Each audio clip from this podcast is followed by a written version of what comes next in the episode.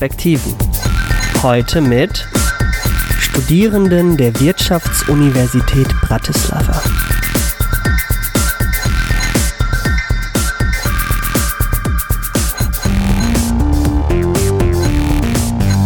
Ich heiße Sie willkommen bei unserem Podcast. Ich bin André Kalas. Und ich bin Viktor Salaima. Willkommen. Und wir sind die Moderatoren des heutigen Podcasts. Unsere Diskutierenden aus der Wirtschaftsuniversität in Bratislava sind Martina Huda. Guten Tag. Esther Guyash. Hallo. Gabriel Havlik. Guten Tag, danke für die Einladung. Martin Adamczyk. Guten Tag. Und äh, naja, willkommen im Studio. Das Thema heute Klimawandel. Grund für Sorgen? Ja, ganz bestimmt handelt es sich um ein heißes Thema, das heute sehr von Politikern wie auch von Wissenschaftlern behandelt wird. Das Thema ist nicht einfach einzuschätzen. Sie ist sehr komplex äh, und Meinungen weichen sich in manchen Sachen stark ab. Deswegen werden wir heute mehrere Themen anfassen. Äh, heute werden unsere Zuhörer zahlreiche Infos aus der Problematik der Erwärmung, von der Situation am Meer, über die Situation am Land bis zu den besten Formen sauberer Energie erfahren können. Äh, die Zeit ist leider beschränkt, äh, daher sage ich, kommen wir gleich zur Sache. Guten Tag an alle noch einmal und äh, ja, in der Tat, Viktor, da hast du recht. Das Thema ist sehr umfangreich und die Antworten erfordern viel Forschung. Eins ist aber völlig klar. Klimawandel ist größtenteils menschengemacht. Das ist einfach ein Fakt, der schon mehrmals bewiesen wurde. Treibhausgase, oft besprochenes Problem, wieder sehr klar menschengemacht. Diese sind in der Atmosphäre mit Beginn der Industrialisierung deutlich gestiegen und äh, das wissen heute schon die Grundschüler. Die letzten Analysen beweisen, dass dieser Anteil so hoch ist wie niemals zuvor in den zurückliegenden ca. 800.000 Jahren.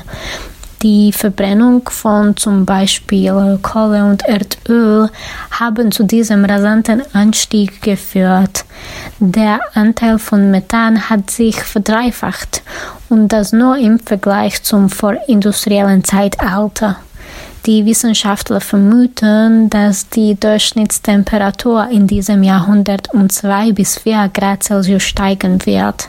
Also, das sind ja ganz harte Fakten. Aber was bedeutet die globale Erwärmung für Menschen in der Praxis?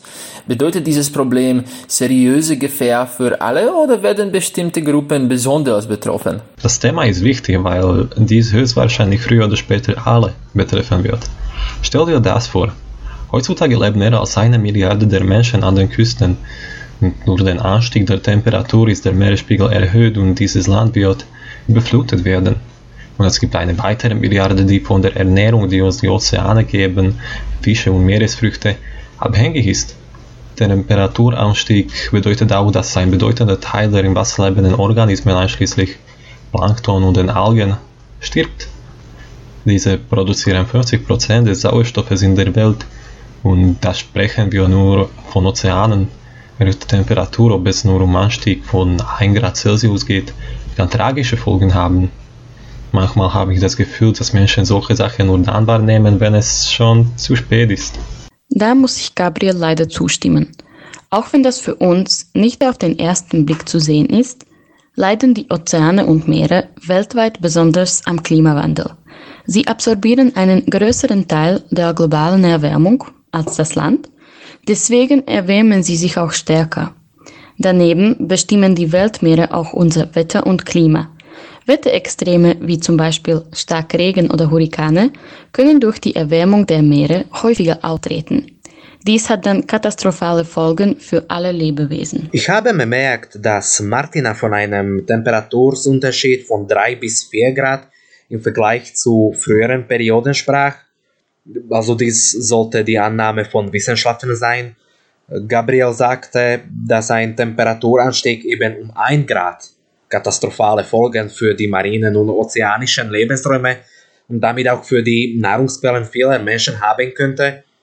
Aber die Ozeane sind nicht die einzige Nahrungsquelle.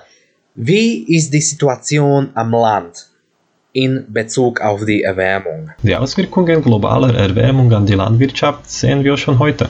Zum Beispiel, Großbritannien kann Trauben nur infolge der erhöhten Temperaturen bauen. Das wäre vor 500 Jahren unmöglich. Französische Farmer von Trauben kaufen das Land im Norden Frankreichs ein, weil die Temperatur im Süden zu hoch ist. Parasiten greifen die Felder früher im Jahr als je zuvor an, weil sie höhere Temperaturen mögen und das führt zu höheren Gebrauch der Pestizide. Andauernde Dürren werten Wirtschaftsländer ab und verringern unsere Möglichkeit, Nahrung zu produzieren. Und alle diese Menschen in tropischen und subtropischen Gebieten werden es nicht annehmen. In den letzten Jahren sahen wir aufgrund des Krieges einen kontinuierlichen Zustrom von Migranten nach Europa. In Zukunft können wir einen ähnlichen Zustrom erwarten, aber nicht wegen eines Krieges, sondern weil ihr Land unbewohnbar sein wird. Ja, die Landwirtschaft verbraucht sehr viel Wasser. Und ich bin auch der Meinung, dass der Klimawandel ein neues Problem verursacht. Genauer gesagt, das Problem mit der Migration, wie es Gabriel schon angedeutet hat. Einer der Gründe für die Ausbreitung der Sahara ist der Klimawandel. Aber es ist möglich, in der Wüste zu leben, da Menschen Wasser brauchen. Deswegen verlassen sie ihre Heimat und suchen sich eine neue. Ein anderes Beispiel ist Kalifornien. Einer der Gründe, weswegen die Seen in Kalifornien so schnell austrocknen, ist gerade die große Population in den Städten. Diese Städte überlasten unsere Möglichkeiten, genügend Wasser für sie zu finden. Und wegen des Klimawandels verbrauchen wir auch immer mehr und mehr davon, was wieder zu neuen Migrationen führt. Genau. Nicht nur die Menschen, sondern auch die Meeresbewohner sind auf der Suche nach besseren Lebensbedingungen. Wie schon Gabriel und Martin erwähnt haben, kommt es wegen der steigenden Temperaturen zur Migration. Meereslebewesen, die sich natürlich bewegen können, wandern nach Norden. Hier möchte ich das Beispiel der Wanderung des Kabeljaus anmerken. An der südlichen Nordseeküste ist es für ihn schon zu warm. Deswegen ist er heutzutage immer öfter in Spitzbergen zu finden. Wanderungen wegen den sich ändernden Umweltbedingungen gab es schon immer. Jedoch ist die Geschwindigkeit heute zu schnell. Das Klima erwärmt sich derart rapide, dass viele Tiere nicht den Schritt halten können und dann leider aussterben. Kurz gesagt, schon heute betreffen uns die Folgen der globalen Erwärmung, die auch menschengemacht ist. Aber jetzt vielleicht eine Frage über die Zukunft, die an alle Diskutierenden gerichtet ist. Schon heutzutage versuchen die Regierungen neue energetische Lösungen einzuführen. Es wird viel über manche Energiequellen diskutiert. Es gibt, was weiß ich, Kernenergie, Solarenergie, Windenergie und so weiter. Also welche Energiequellen finden Sie am günstigsten aus der ökologischen Hinsicht, beziehungsweise wo sehen Sie die Vorteile und Nachteile von manchen Typen? Gabriel, können wir mit dir anfangen? Ja, ich war schon immer ein großer Befürworter der Sonnenenergie und aus zwei Gründen. Erstens, Sonnenkollektoren nutzen erneuerbare Energiequellen zur Stromerzeugung, die Sonne. Wir können irgendwann keine Kohle haben, kein Gas mehr und aber die Sonne wird für immer dort bleiben, zumindest für die nächsten Millionen Generationen. Zweitens, Solarkraftwerke produzieren weder Emissionen noch Materialabfälle. In Kernkraftwerken musst du das Problem der Liquidation radioaktiver Abfälle lösen. In Kohlkraftwerken hast du Probleme mit den CO2-Emissionen, aber Solarkraftwerke, das ist eine reine Energie. Für mich ist die Windenergie eine wichtige Zukunftsenergie und auch die Mehrheit der Wissenschaftler sagt, dass sie die meist effiziente Alternative ist, äh, da sie weder CO2 noch andere Schadstoffe erzeugt. Außerdem keine Form der Energiegewinnung benötigt so wenig Platz. Wir können sagen, dass die verbrauchte Fläche durch Windkraftanlagen minimal ist.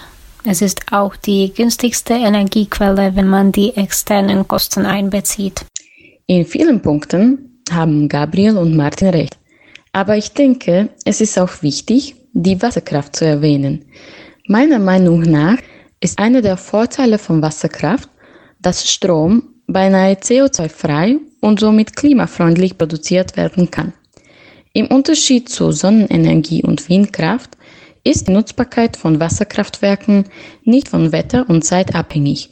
Jedoch sind mit der Nutzung von Hydroenergie auch Nachteile verbunden.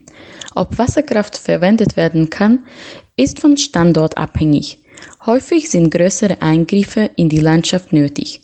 Bei zum Beispiel Flusswasserkraftwerken besteht das Risiko negativer Auswirkungen auf die Flora und Fauna des Fließgewässers und vor allem sind die Fische hier gefährdet. Meiner Meinung nach sind Atomkraftwerke die beste Möglichkeit, genügend Energie für die Menschen zu liefern, ohne dabei die Umwelt zu zerstören. Jedes Art Kraftwerk hat seine Vor- und Nachteile. Das wissen wir hoffentlich alle. Gerade auch Atomkraftwerke haben mehrere Vorteile gegenüber den anderen. Sie töten zum Beispiel nicht so viele Tiere wie Wind- und Wasserkraftwerke. Um sie zu bauen, brauchen wir nicht so viel Land wie bei den Solarkraftwerken. Sie produzieren fast keine Emissionen, schaden damit der Luft nicht. Aber wie wir alle wissen, können auch Unfälle passieren. Aber das gilt für jede Art Kraftwerk. In der Tat, sehr interessante Anmerkungen aus eurer Seite. Ich denke, dass wir uns aber einigen könnten, dass jeder Typ sowohl mit Vorteilen als auch mit Nachteilen verbunden ist. Jetzt vielleicht ein relativ neues, noch nicht so besprochenes Thema, virtuelles Wasser. Was genau ist das eigentlich? Und vielleicht eben eine wichtigere Frage, soll es ein wichtiges Thema im Rahmen der globalen Erwärmung sein? Ah, vielleicht nicht im Zusammenhang mit der globalen Erwärmung, aber es ist ein inspirierendes Konzept und ich danke dir, dass du es erwähnt hast. Dieses Konzept virtuelles Wasser besagt, dass hinter jeder Aktion, jedem Produkt Liter und Liter Wasser stehen, die für die Erstellung verwendet werden. Und es geht nicht nur um Wasser, sondern auch um Energie und weitere Ressourcen, Tatsache ist, dass sich die Mehrheit der Menschen ihrer Auswirkungen auf die Umwelt nicht bewusst ist und oft ist es mehr, als sie denken. Deshalb bin ich Initiativen wie carbonfootprint.com und vielen anderen dankbar, dass sie das Bewusstsein für dieses wichtige Thema verbreiten. Heutzutage gibt es im Internet mehrere Websites, auf denen Sie Ihre Auswirkungen auf die Umwelt berechnen können. Probieren Sie es aus, vielleicht gibt es Ihnen mehr Einblick in diese Problematik. Ich denke, dass nicht viele Menschen wirklich wissen, wie viel Wasser hinter was wir essen eigentlich steckt, äh, nämlich wenn es an das Fleisch ankommt. Aber ich schätze, dass viele schon darüber gehört haben, dass mehr als 2000 Liter Wasser für die Herstellung eines Hamburgers verbraucht werden müssen. Meiner Meinung nach, äh, wenn wir individuell irgendwo beginnen wollen, sich um den Planeten mehr zu kümmern, äh, weniger Fleisch zu essen, ist ein Schritt in die richtige Richtung. Also, ich bin der Meinung, dass es sehr wichtig ist, über virtuelles Wasser zu sprechen. Da auf der Welt alles im Zusammenhang steht, sind virtuelles Wasser und auch der Klimawandel verbunden. Was noch meine Kollegen nicht erwähnt haben, ist zum Beispiel der enorme Wasserverbrauch, der bei der Kleidungsproduktion entsteht. Rein für die Herstellung eines T-Shirts aus Baumwolle wird durchschnittlich fast 2500 Liter Wasser verwendet. Das ist doch schrecklich. Und wenn wir uns merken, dass jede Saison einfach zu viele Kleider hergestellt werden, die entweder überhaupt nicht verkauft werden oder nur in unserem Kleiderschrank rumliegen, sollten wir über unsere Einkäufe im Voraus nachdenken. Um etwas für unseren Planeten und auch unseren Geldbeutel zu tun, sollten wir keine neue unnötige Sachen kaufen. Und wir sollten auch versuchen, einen minimalistischen Lebensstil zu führen. Bevor wir uns etwas Neues doch kaufen wollen, sollten wir erst die alten reparieren lassen und auch die Frage stellen, ob wir etwas Neues wirklich brauchen. Meine Gedanken drehen sich mehr um, sagen wir mal, den Willen der Menschen. Viele von uns denken, dass ein einzelner Mensch nichts tun kann, dass es nicht genug für so ein großes Problem ist. Aber man muss nicht gleich eine neue Technologie erschaffen oder eine Firma gründen, um gegen den Klimawandel etwas zu tun. Klein und von sich selbst anfangen hilft schon, die Welt besser zu machen. Und genau darum geht es doch. Die Flaschen, die wir benutzen, zu recyceln, mehr mit dem Bus und Fahrrad zu reisen. Das alles ist einfach, billig und hilfreich. Und das wäre auch eine schöne und inspirierende Beendigung unseres heutigen Podcasts, weil unsere Zeit heute knapp ist. Ich wollte mich für eure Teilnahme bedanken. Ja, ich möchte mich auch bei allen für die Teilnahme an diesem Podcast und für sehr wertvollen Beiträge bedanken. Wir werden uns sicherlich einig sein, dass so ein Problem solcher Dimension nicht leicht genommen werden sollte. Zum Schluss die Antwort auf die Frage, gibt es Grund für Sorgen? Nach dem, was wir heute gehört haben, sicherlich ja. Heute wurden zahlreiche Auswirkungen der globalen Erwärmung auf die Erde erwähnt. Auf diesem Planet leben wir alle zusammen. Daher ist es notwendig, im Rahmen dieser Problematik die Menschen auf alle möglichen Arten anzusprechen. Persönlich bin ich vielleicht optimistisch, aber ich glaube, dass wir gemeinsam äh, mit Hilfe umgebungsfreundlichen Regierungen wie auch mit der reinen Verantwortlichkeit und Bewusstheit gewöhnlicher Menschen diese seriöse Situation besiegen können. Der Schlüssel dazu, mit sich selbst zu beginnen. Vielen Dank, dass Sie uns heute zugehört haben. Wir wünschen Ihnen alles Gute. Lasst uns die Daumen drücken. Wie immer bedankt sich das Karpatenblatt ganz herzlich für die Zusendung und für alle Zuhörerinnen und Zuhörer. Wir sehen uns beim nächsten Mal.